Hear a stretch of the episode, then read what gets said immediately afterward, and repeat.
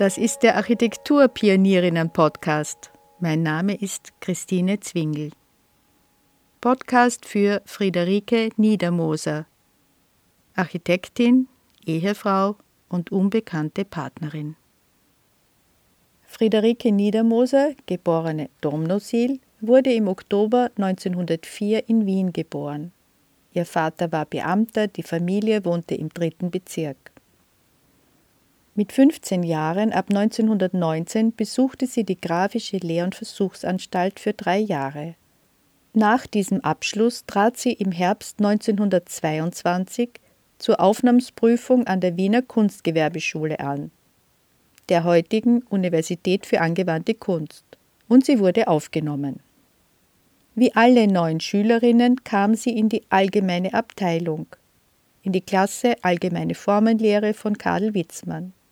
In diesem ersten Studienjahr besuchte sie auch den Ornamentkurs Franz Zischeks und das Nebenfach Ornamentale Schrift und Heraldik von Rudolf Larisch. So entstand eine solide künstlerische Basis. Aber Friederike Domnosil hatte den Wunsch, Architektin zu werden. In der Nationale, dem Einschreibebogen für die Kunstgewerbeschule von 1924, ist in der Rubrik als Lebensberuf strebe ich an zu lesen. Architektur. Zwei Jahre studierte sie in der Fachklasse für Architektur von Professor Oskar Strinnert. Als abschließende Beurteilung schrieb ihr Lehrer in ihrem Abgangszeugnis vom Sommer 1925. Friederike Domnosil eine sehr feine Begabung, fähig, poetisch Empfundenes zu formen, künstlerisch selbstständig sehr geeignet für alle abstrakten Formbildungen Möbel, Hausbau, Geräte, Intarsien, Stoffe. Sie begann als freiberufliche Innenarchitektin im Atelier von Architekt Wilhelm Koch zu arbeiten. Selbstständig nahm sie an mehreren Wettbewerben für Interieurs teil und sie unterrichtete an der Privatkunstschule des Grafikers Hans Neumann in Wien. Dann lernte sie den Kollegen Otto Niedermoser kennen, der ebenfalls an der Kunstgewerbeschule studiert hatte und seine Architekturausbildung an der Akademie der Bildenden Künste fortsetzte. 1928 schloss er diese ab und Friederike und Otto heirateten im selben Jahr. Im Besitz der Familie war die Möbelfirma M. Niedermoser und Söhne mit angeschlossener Tapeziererwerkstatt. Gegründet von Michael Niedermoser, Ottos Großvater, wurde der Betrieb zu dieser Zeit von seinem Vater Wilhelm Niedermoser geleitet. Doch Ottos Interesse galt vielmehr dem Bühnenbild, der Architektur und der Lehre.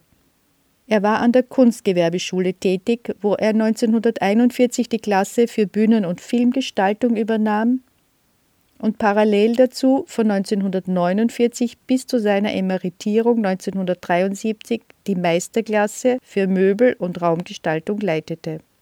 Otto Niedermoser war als Architekt und Bühnenbildner im In- und Ausland aktiv. Seine Frau Friederike war nach der Heirat Mitarbeiterin im Atelier ihres Mannes. Nach dem Tod des Schwiegervaters 1934 übernahm sie die Leitung der Möbelfirma bis zur Einberufung des letzten Arbeiters im Jahr 1941. Leider sind keine weiteren Werke von ihr erhalten, wurden nicht bekannt oder dokumentiert.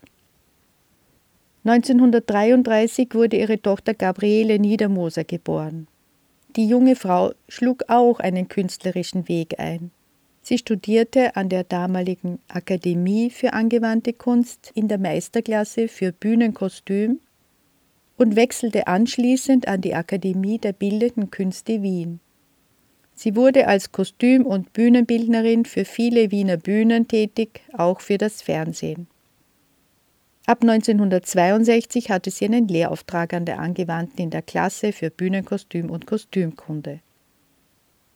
Nach wie vor wohnt sie in dem Wiener Haus mit der ehemaligen Werkstätte der Möbelfirma und der Wohnung der Familie Niedermoser. In einem Telefongespräch erzählte die inzwischen betagte Gabriele Niedermoser, dass es leider keine erhaltenen Arbeiten ihrer Mutter Friederike gebe. Anlässlich einer Ausstellung zu ihrem 90. Geburtstag im Jahre 1994 wurde eine Einladungskarte mit kurzem Lebenslauf und Foto gedruckt.